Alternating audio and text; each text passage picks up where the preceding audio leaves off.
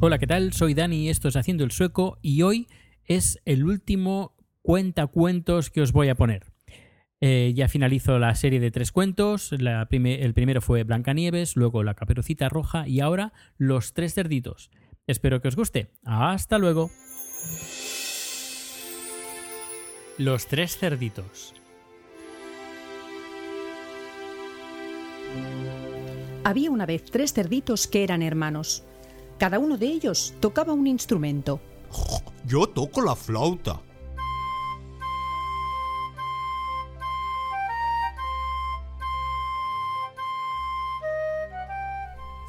Violín.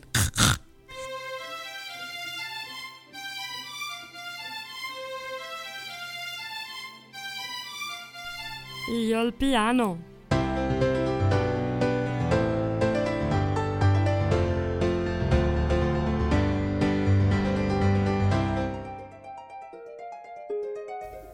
Vivían en un bosque donde todos los animales vivían en paz y armonía, pero de vez en cuando se acercaba un lobo que atemorizaba a todos sus habitantes. Hermanos, ¿qué os parece si construimos una casa para podernos proteger del lobo? Pues sí, me parece muy bien. Me parece una buena idea. Pongámonos manos a la obra. Así que los tres cerditos empezaron a construir cada uno su casita.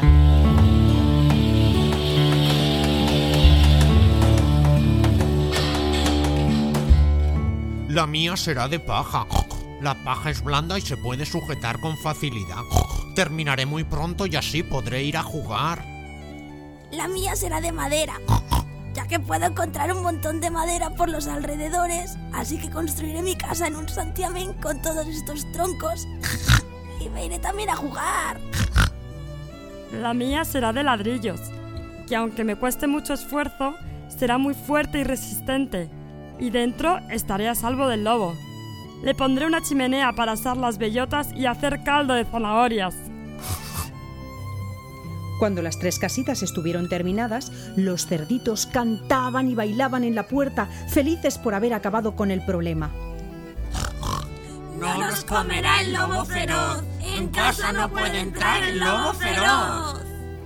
Pero un día apareció el lobo, muy hambriento, en el lugar donde los tres cerditos habían construido sus casas. Cerditos, ricos cerditos, os voy a comer. Los tres cerditos, al ver al hambriento lobo, fueron corriendo a sus casas aterrorizados para ponerse a salvo, y cada cerdito se encerró en su casa. El lobo feroz se encaminó a la casita de paja del hermano pequeño y en la puerta aulló. Soplaré y soplaré y la casita derribaré.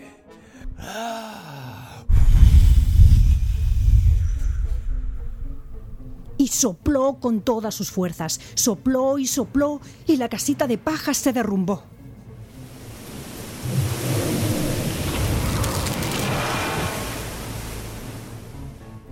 El cerdito pequeño corrió lo más rápido que pudo y entró en la casa de madera del hermano mediano. No nos comerá el lobo feroz. En casa no puede entrar el lobo feroz. De nuevo el lobo, más enfurecido que antes al sentirse engañado, se colocó delante de la puerta y comenzó a soplar y soplar gruñendo. Ja, soplaré y soplaré y la casita derribaré. Ja, ja, ja, ja.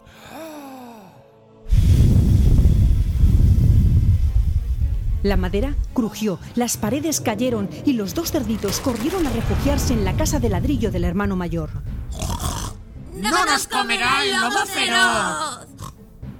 El lobo estaba realmente enfadado y hambriento, y ahora deseaba comerse a los tres cerditos más que nunca, y frente a la puerta bramó. Soplaré y soplaré y también esta casita derribaré.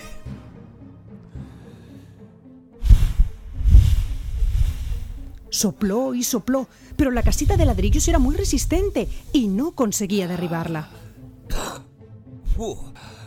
¿Qué es eso?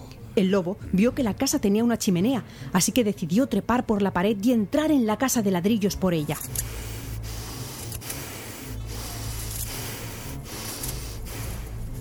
Se deslizó hacia abajo y cayó en el caldero donde el cerdito mayor estaba hirviendo sopa de zanahorias.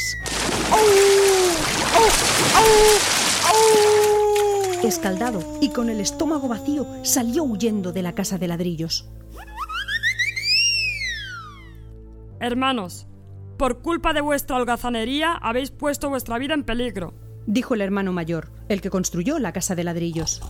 Sí, hermano, hemos aprendido la lección. Así que a los pocos días, los tres cerditos vivieron cada uno en su casa de ladrillos, a salvo del lobo feroz.